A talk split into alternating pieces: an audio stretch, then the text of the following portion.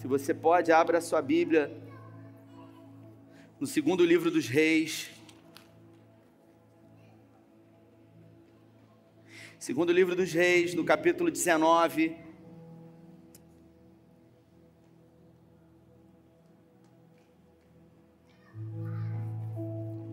Tema da mensagem de hoje eu resolvi colocar: Você está preparado para morrer? Você pode perguntar a quem está do seu lado: Você está preparado para morrer? Está preparado, Caleb, para morrer? Pergunta aí, gente, fica com medo não. Tem gente que tem até medo, Tuiane, de falar de morte. Tem gente que tem até medo, Alexandre. Não fala, nem pergunta. Ah, não quero nem falar nisso. Vira até supersticioso. Isso dá azar. É crente, né? Dá azar. Né? É... Alguém um dia disse que se o homem não está preparado para morrer, provavelmente ele também não está preparado para viver. Porque a gente entende que o homem ele está preparado para morrer não propriamente quando ele deseja a sua morte, mas quando ele está num caminho onde ele organiza a sua vida para que um dia esse dia o alcance. Quem não está preparado para morrer não está preparado para viver, porque quem vive com o medo da morte não vive desfrutando a vida. Eu acho que foi quinta-feira que eu fiz uma citação do, do filósofo Mário Sérgio Cortella, onde ele um dia disse numa entrevista que ele havia colocado um, um quadro na geladeira da sua casa quando os seus filhos eram ainda pequenos. E depois ele replicou esse mesmo quadro na geladeira da casa dos seus filhos que agora eram pais, para que eles replicassem com os seus netos. E o Mário Sérgio Cortella, ele colocou na geladeira um quadro que tinha foto daquele desenho antigo, o Snoopy e o Charlie Brown. Quem lembra disso? Quem lembra do Charlie Brown e do Snoopy? Você provavelmente tem mais de 35 anos. Você não é mais um menininho, uma menininha né? Se puder abaixar mais um pouquinho aqui que está rodando ainda. O Charlie Brown sentado uh, numa ponte ao lado do seu amigo Snoopy. E os dois ali contemplando o horizonte, sabe, Anderson? Charlie Brown e o Snoopy. Você lembra do desenho? Você lembra perfeitamente, né? A sua barba branca denuncia isso. E os dois sentados ali naquela ponte, contemplando o horizonte, e o Charlie Brown, que é um personagem ah, muito negativo, ele olha para o horizonte e ele diz para o Snoopy: Um dia nós vamos morrer. E ele falou uma grande verdade. E o Snoopy olhou para ele e disse: Um dia nós vamos morrer.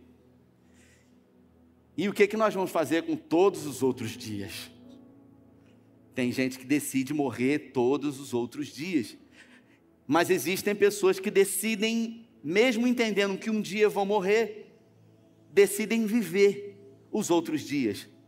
E é sobre isso que eu gostaria de falar com você na nossa conversa de hoje. Se você abriu aí no seu dispositivo eletrônico, no seu smartphone, segundo o livro dos Reis, no capítulo 19, a partir do verso 1, a minha tradução diz assim: Tendo o rei Ezequias ouvido isso, rasgou as suas vestes cobriu-se de pano de saco, entrou na casa do Senhor. Então enviou a Eliaquim, o mordomo, a Sebna, o escrivão, e os anciãos dos sacerdotes, cobertos de pano de saco, ao profeta Isaías, filho de Amós, aos quais lhe disseram: Assim diz Ezequias: Esse é o dia de angústia de disciplina e de opróbio, porque os filhos são chegados à hora de nascer, e não há força para dar-nos a luz. Se você pode, feche os seus olhos. Pai, essa é a tua palavra e nós pedimos nessa noite que em graça o Senhor fale conosco. O Senhor tenha liberdade na nossa mente e nos nossos corações. Nós queremos ter a oportunidade hoje, nesses poucos minutos, avaliar através dos exemplos da tua palavra as nossas vidas e de alguma forma trilhar um novo caminho, ter uma nova ótica, uma nova visão, uma nova percepção, por que não dizer, um olhar de ressignificação sobre a nossa vida. Oramos com fé em nome uh, de Jesus. Amém. Se você observar na história de toda a Bíblia, aqui nós temos 66 livros. E são livros que são divididos e especificamente eles contam a história de homens e mulheres que tiveram a sua caminhada existencial de fé. Pessoas que deixaram legados positivos e negativos para nós. Pessoas que foram grandes homens e mulheres de Deus, pessoas que foram grandes ímpios e ímpias uh, se afastando do Senhor. Pessoas que começaram bem a sua vida, pessoas que começaram mal, pessoas que no meio do caminho, Melissa, fizeram o retorno e conseguiram uh, voltar para o caminho. E a gente, quando olha para esse livro, a gente entende que o importante não é começar bem, porque teve muita gente que começou bem, mas terminou mal. Sansão começou muito bem e ele terminou mal. Saul começou muito bem e terminou muito mal. O profeta Eli, ele começou maravilhosamente bem e ele terminou terrivelmente mal. O apóstolo Judas, ele começou bem, ele foi comissionado. Judas, da cidade de Iscariotes, e ele terminou terrivelmente mal. Nós temos a história no livro de Ezequiel do querubim ungido, chamado Lúcifer, que começou bem e terminou muito mal. Então, o importante não é começar bem, porque teve um monte de gente que começou bem e terminou mal. Então, não adianta começar bem, Tiago. Assim como tem muita gente na Bíblia que começou mal, mas que terminou bem. Como, por exemplo, o apóstolo Paulo, que começou mal, perseguindo, matando os cristãos. Nós temos um rei que foi nefasto, chamado Nabucodonosor, que começou terrivelmente mal, mas que terminou bem. Nós temos o ladrão da cruz, que, segundo o historiador Flávio José, chegou a assaltar lá no deserto quando Maria, José e Jesus atravessavam para o Egito. Começou mal, sendo um malfeitor, mas nos seus últimos instantes ali na cruz, ele disse para o Messias: Lembra-te de mim quando entrares no teu reino. Ele terminou bem. Nós temos a história do pior rei da nação de Israel do homem mais nefasto que a Bíblia conta a história dele, chamado Manassés, que foi filho do rei Ezequias, que nós vamos falar sobre ele hoje, que começou terrivelmente mal.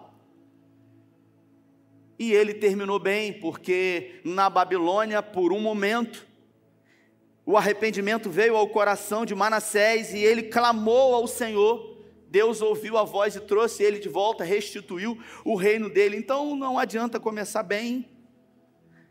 O que realmente importa é se você começou bem, você está atento para permanecer bem e terminar a sua caminhada de fé uh, de uma forma honrosa, assim como Paulo disse, talvez no seu epitáfio. Se Paulo tivesse um epitáfio, a frase que é descrita na lápide de alguém que partiu Provavelmente o epitáfio de Paulo seria: Combati o bom combate, acabei a carreira e guardei a fé.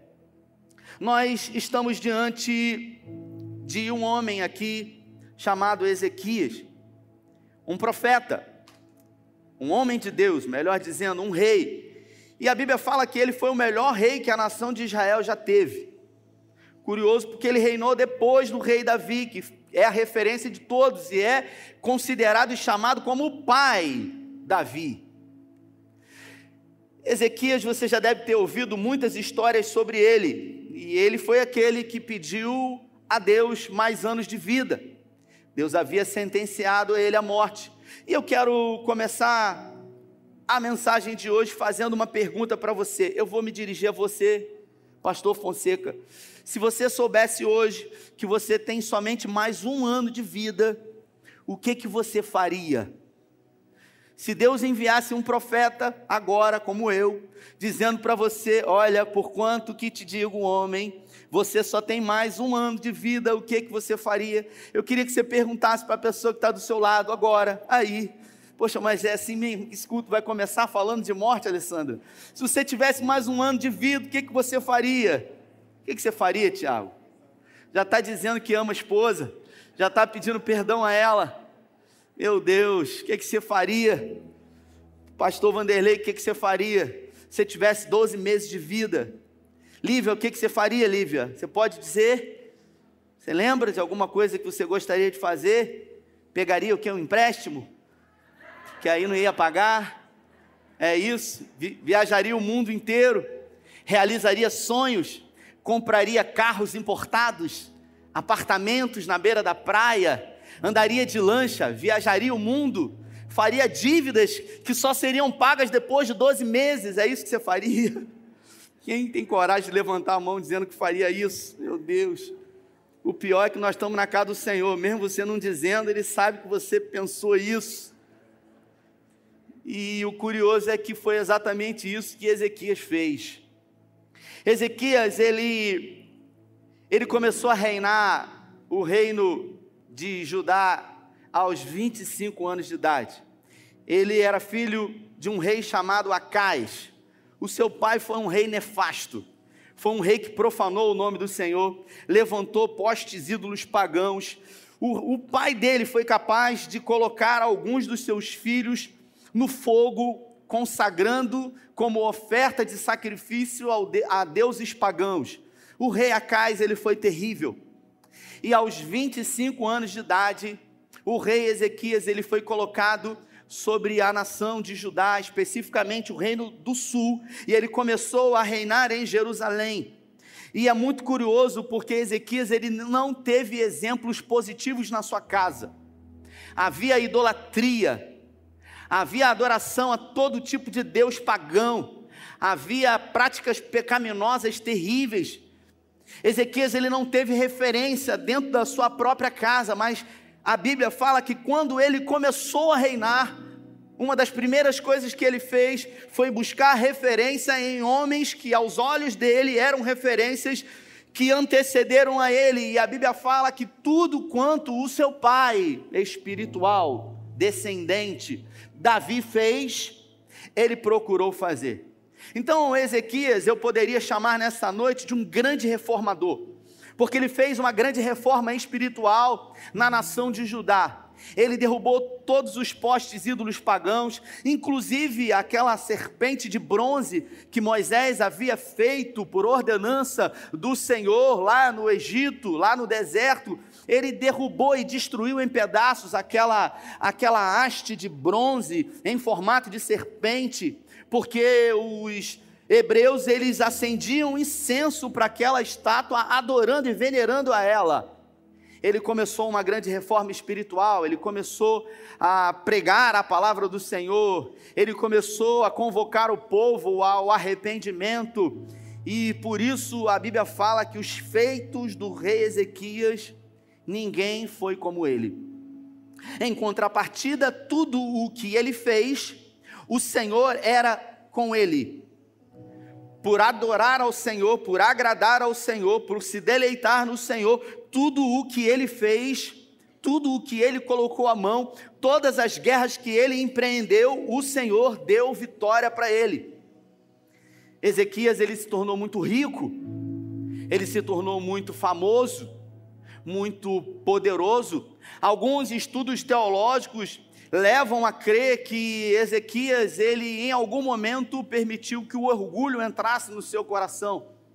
Diante das grandes obras que ele havia realizado, como por exemplo, um túnel dentro da cidade antiga de Jerusalém, chamado Túnel de Ezequias certa feita cercado por inimigos que minaram as forças uh, da nação de Israel, fazendo com que eles ficassem acuados lá dentro, não permitindo que eles saíssem buscando provisão de água, o rei Ezequias ele fez um túnel que até os dias de hoje se encontra lá. E se você for a Israel, você tem a oportunidade de entrar um túnel por baixo da cidade, que a água corre pelos seus artelhos até o dia de hoje.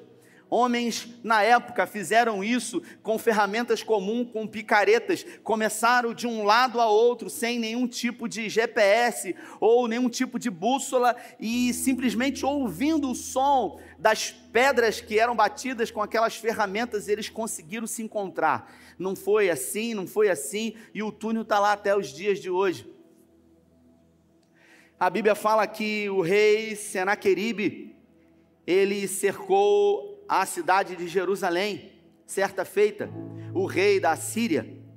E ao cercar a cidade, depois de invadir Samaria, conquistar Samaria, levar os judeus de Samaria para a Babilônia, agora eles seguiram em direção a Jerusalém, cercaram a cidade de Jerusalém e começaram a utilizar uma estratégia de guerra que era chegar diante dos muros da cidade e dizer: Olha, ninguém conseguiu resistir a nós em Samaria. O mesmo Deus que vocês servem é o Deus dos samaritanos, e ele não evitou que a gente fizesse o que a gente fez. Quem vai livrar vocês? Vocês estão contando com o rei do Egito? Olha o que, que a gente fez no Egito. Senaqueribe se posiciona e começa a dizer: se vocês não se entregarem, se vocês decidirem acreditar nesse Deus que Ezequias diz que serve, nós vamos fazer com que vocês comam o seu próprio excremento. Vocês vão comer as fezes e vocês vão beber a urina de vocês. O pavor foi instaurado ali. A Bíblia fala que eles estavam cercados e nesse momento Ezequias, que era um homem que temia o Senhor, ele buscou a face do Senhor, mandou um recado para o profeta Isaías, e é exatamente esse texto aqui que eu acabei de ler. Ezequias ele diz que é como se ele estivesse prestes a dar à luz, ou seja, uma mulher que está com uma gestação de nove meses, mas ela não tem forças para poder parir a criança, ela não tem forças para fazer com que a criança venha à vida. As forças da nação de Israel haviam ido embora. O profeta Isaías, ele é acionado e ele diz: "Olha, Deus está nisso". E Deus manda dizer que nenhum arco de Senaqueribe ou dos assírios vai cruzar os muros da cidade e ferir nenhum dos nossos homens.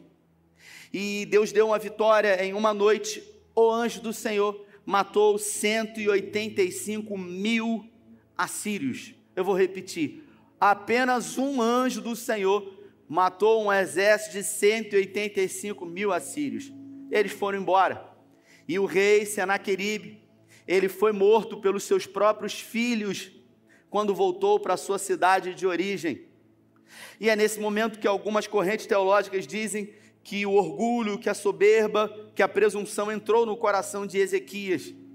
Algum tempo depois, uma comitiva dos babilônios foram visitar Ezequias. E Deus havia dito para ele, através do profeta Isaías. O profeta Isaías foi na casa de Ezequias que se encontrava enfermo.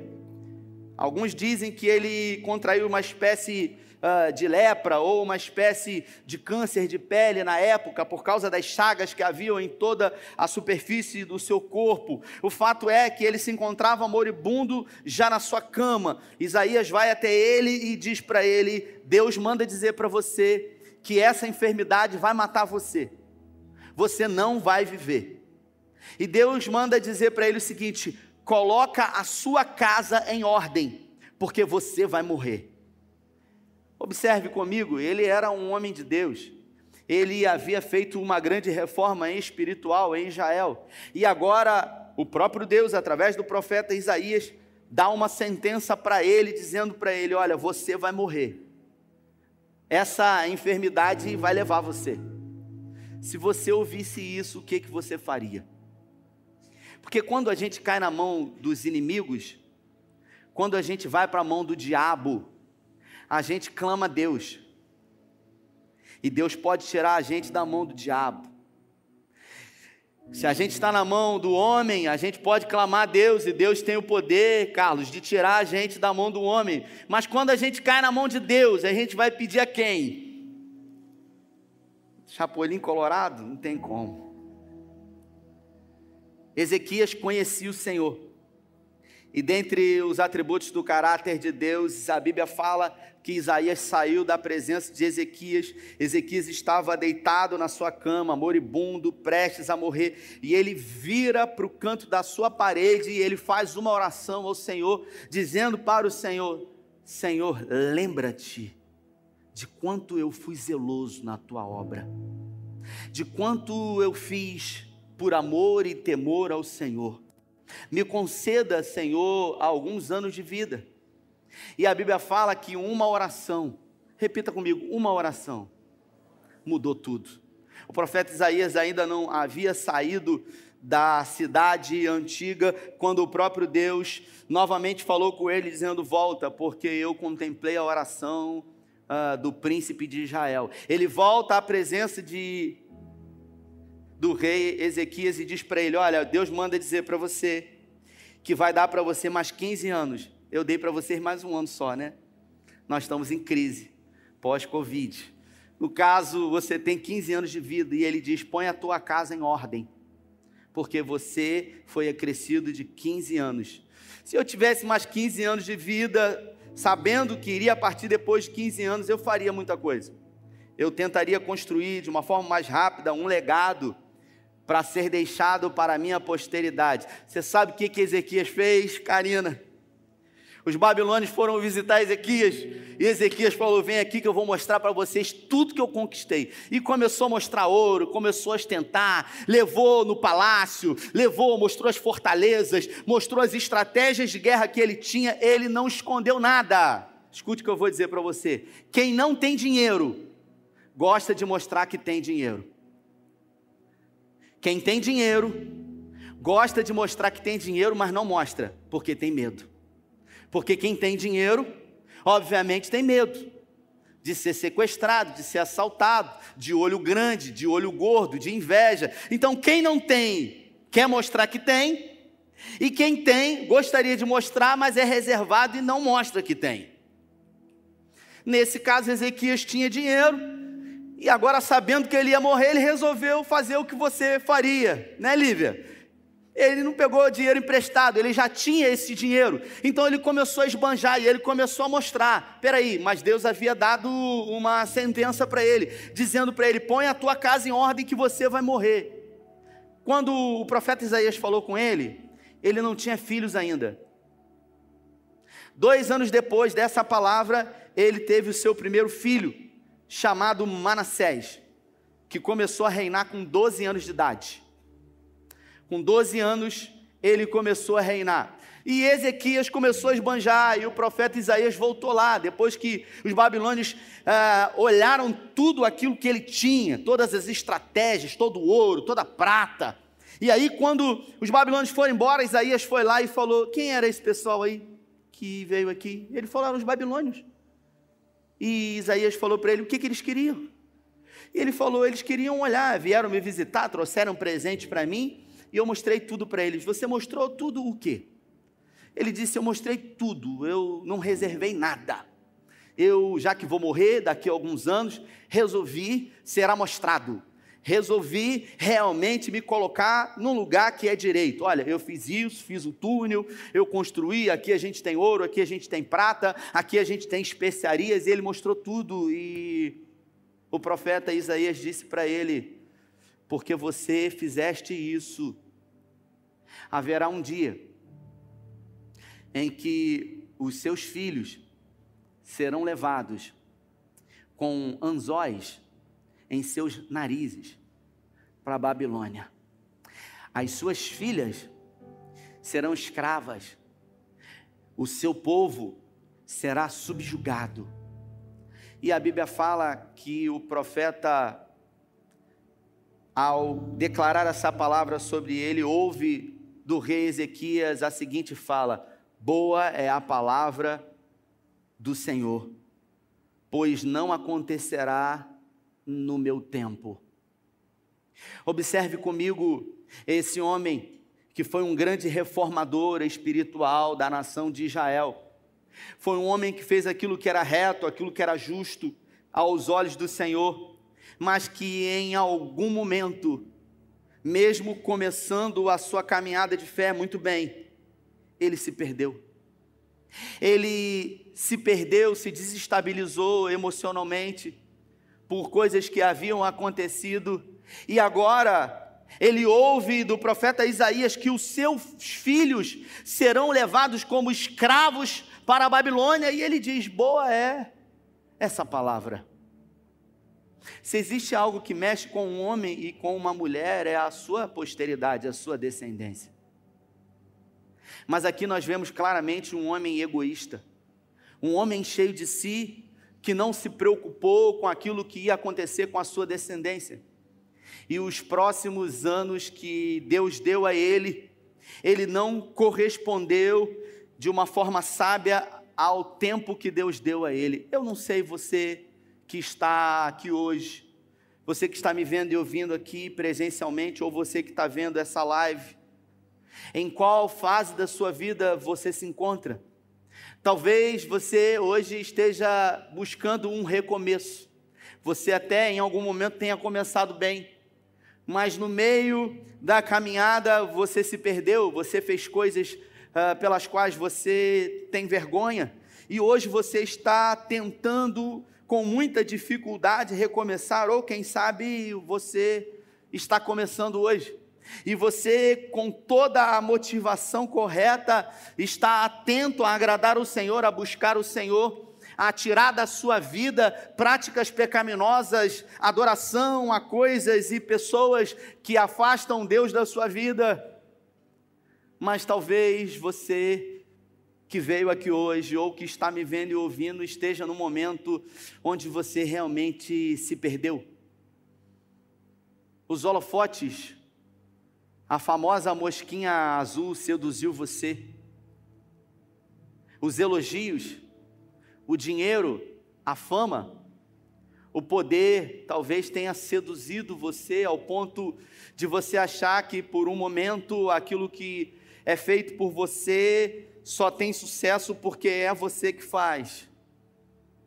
Nós estamos falando de um dos principais reis da nação de Israel, que fez tudo o que era reto aos olhos do Senhor, mas que o final da sua vida foi terrível. O seu filho, chamado Manassés, foi o pior rei que a nação de Israel já teve. Uma das primeiras coisas que ele fez foi desconstruir toda a reforma espiritual que o seu pai havia com tanto sacrifício idealizado. Eu me dirijo a você, finalizando a nossa conversa, perguntando para você: como você gostaria de terminar a sua carreira de fé? É uma mensagem reflexiva, não é uma mensagem que vai produzir glória a Deus e aleluia, mas é uma mensagem de desconforto. E escute isso: um dos sentimentos mais verdadeiros que existe no homem é a angústia. Essa semana eu atendi um homem totalmente angustiado. Sabe, um homem inquieto, um homem que não consegue comer, que não consegue dormir, que não consegue se relacionar com ninguém, um homem totalmente atormentado por um sentimento de angústia. Eu não sei se você está compreendendo o que eu estou dizendo. Angústia é algo que nós sentimos aqui, ó, no meio onde é chamado das nossas emoções, é um desassossego de alma, é algo que nos carcome vivos, é algo que não nos permite ter um pensamento racional, não conseguimos ler a palavra, não conseguimos orar, não conseguimos comer, não conseguimos nos relacionar, por quê? Porque alguma coisa havia acontecido e a sua rotina havia sido interrompida.